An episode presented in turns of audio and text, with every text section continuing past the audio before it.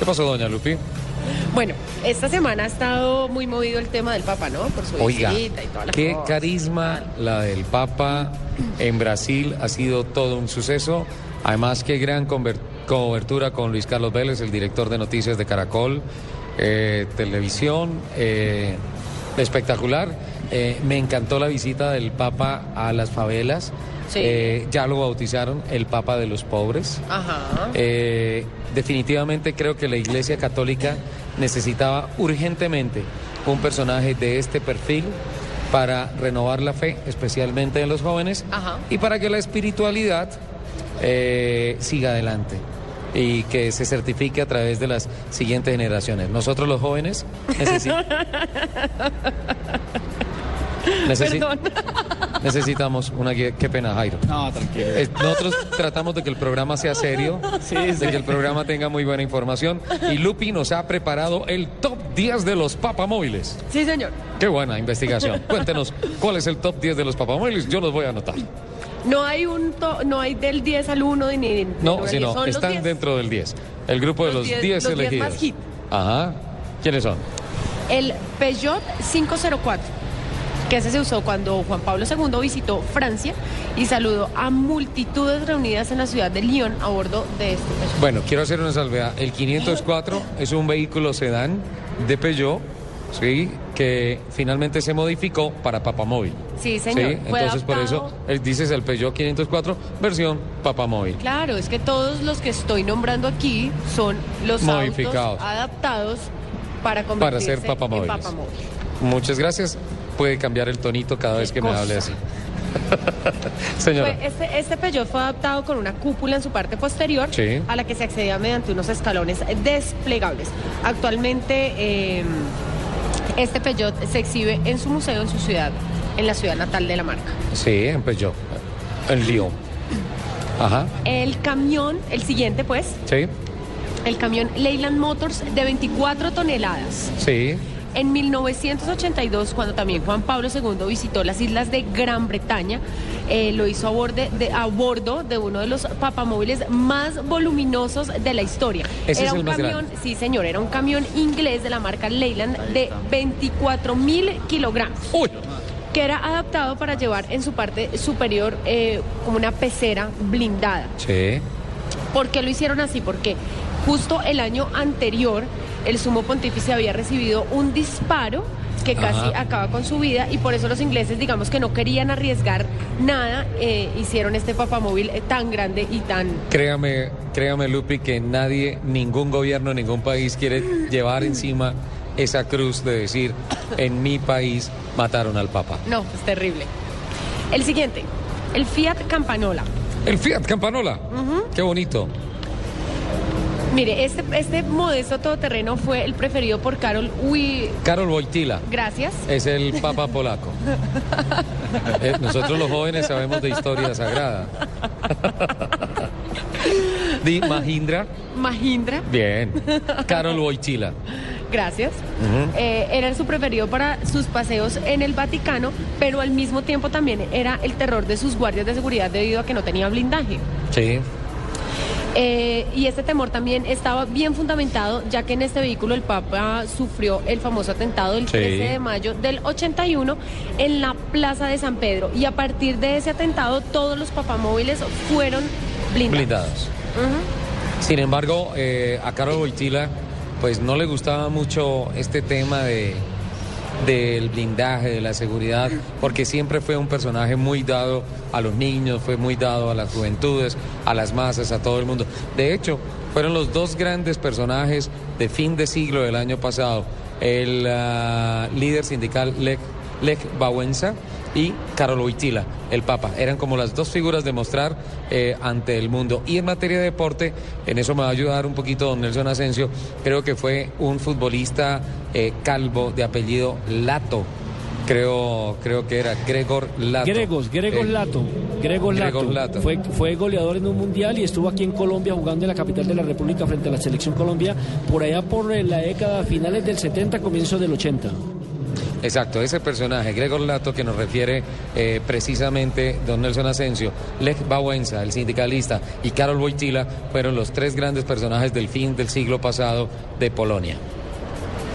El siguiente. Yo sé quién sabe lo que usted no Sí, sabe. Lupi sabe quién sabe lo que usted no sabe. ok. Va- del Fiat Campanola vamos a... Al Mercedes-Benz G500. Oh, En el 2007, la Casa Germana le obsequió al entonces Papa Benedicto XVI un clase G bastante particular, ya que tenía una cúpula que era no blindada, Sí. desmontable. Tenía un motor V8 de 5.5 litros que entregaba 338 caballos de potencia. Don Nelson, aquí recibo un mensaje que me dicen que no saben quién fue más grande, si Lato o Boniek en la selección portuga- eh, polaca de fútbol. Son, son dos épocas diferentes, ¿no? Son dos épocas Sí. diferentes con dos extraordinarios jugadores. Boniek que era un volante y Lato era un delantero neto, un goleador. ¿Usted se queda con Lato? No, yo creo que las comparaciones son odiosas porque ambos en su época fueron eh, figuras sin lugar a dudas. Perfecto, sigamos con los papamóviles. Bueno, se- estaba con el, con el Mercedes, entonces eh, también cabe una pecadora este hablando de papamóviles. Cabe destacar que, el flamante Papa Francisco utilizó este vehículo aún teniendo a su disposición el más moderno y ultra blindado ML350, ya Sí. que prefería un vehículo que le permitiera bajarse para saludar a la gente. Es, es el perfil de los papas, de estar con las multitudes. Sexto, El colectivo DINA, el DINA. sí, Ese está en el ah, Museo del ah, en Nuestra Vaticano. Señora, es- no, está en la Basílica de Nuestra Señora de Guadalupe en Ciudad de México. Ah, sí, ya no está en el Vaticano. Última noticia.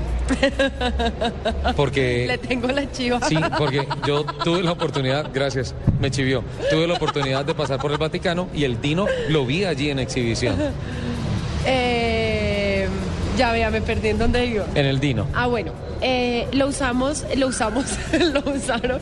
Yo ya me metí en la colada. Usted está, usted está en los coros celestiales. Dele adelante. Eh, este papamóvil fue usado en enero del 99, cuando Juan Pablo II realizó su cuarta visita a México. Y la marca eh, de vehículos pesados DINA estuvo nuevamente presente para brindarle al Papa su medio de transporte.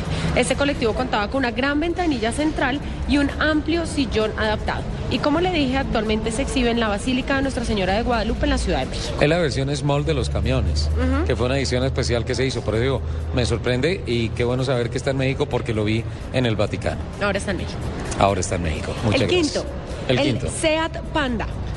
¿El Seat Panda? Sí.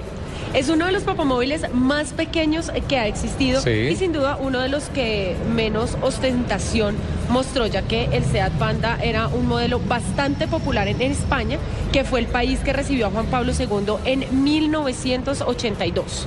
Eh, una de las principales características de este vehículo es que no tenía blindaje y contaba con una agarradera para que el Papa pudiera, pues, pudiera, pudiera estar de Sí. pie saludando a la gente.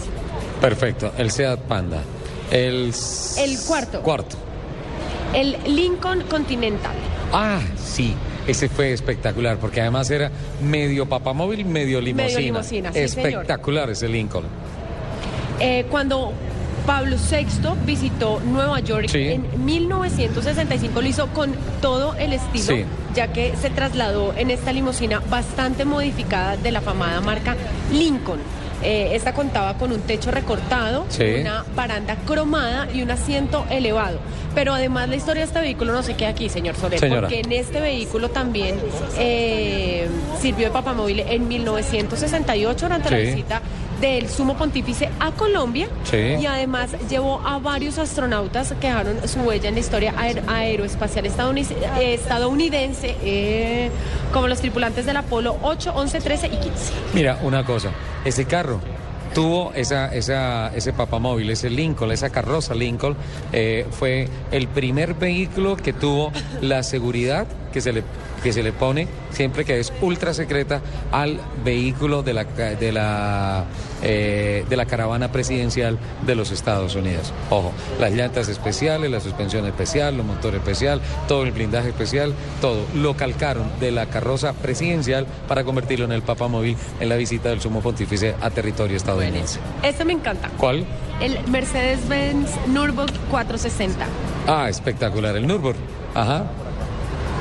En 1930 esta casa alemana eh, donó uno de estos vehículos hermosos Sí. al por entonces Papa Pío XI, Sí. quien lo alabó proclamándolo como una obra maestra de la ingeniería moderna. Este fue el primer papamóvil ya que si bien muchas de las empresas regalaban sus vehículos al Vaticano, este Mercedes fue el primero en oficiar, eh, en eh, destacarse o ser Sí. decretado como vehículo oficial. Ajá. Como papamóvil del oficial. Papa. Sí, señor. Perfecto. Segundo. Contaba con una Ah, perdóname. carrocería, contaba con una carrocería modificada, modificada y un trono en la parte trasera central. Qué bien. Segundo. El Citroën C6 Lictoria Sex. Citroën C6. Eso sí no me acuerdo. El Lictoria Sex. Ajá. Quizás este no es el mejor nombre para un papamóvil, ¿no? Ajá. pero en realidad Lictoria Sex, Sex. sex como sexo, Santísima Virgen. significa seis sargentos en latín, Seis sargentos en latín. que era la cantidad de guardias que por entonces rodeaban al Papa Pío XI. Déjeme decir que la población de humanos pecadores que somos todos, Sí, claro. cuando pensamos en sex, estamos pensando en otra cosa y menos en un nombre de carro para el Papa. menos en un sargento. Sí. Bueno, a veces yo pienso en un sargento. Ave María. Este, este modelo de 1930 contaba con un motor de 6 cilindros de 2.4 litros Sí. que le entregó una potencia de 42 caballos. Ajá. Y lo llevaba a una impresionante velocidad de 105 kilómetros. Contaba, contaba con varias decoraciones en oro, una Ajá. figura del Espíritu Santo incrustado en el techo, Sí. eh, un trono y una representación de San Cristóbal llevando al niño Jesús. Espectacular. Y cierra el top 10 de los papamóviles. Por favor, manda fotografías. Sí, señor.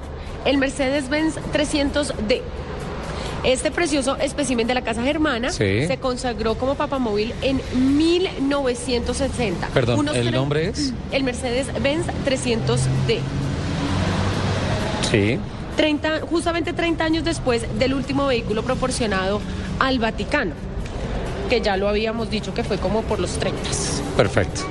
Contaba con una caja automática, una distancia entre ejes alargada casi en medio metro, un amplio techo desmontable, un trono en posición central, radio y aire acondicionado.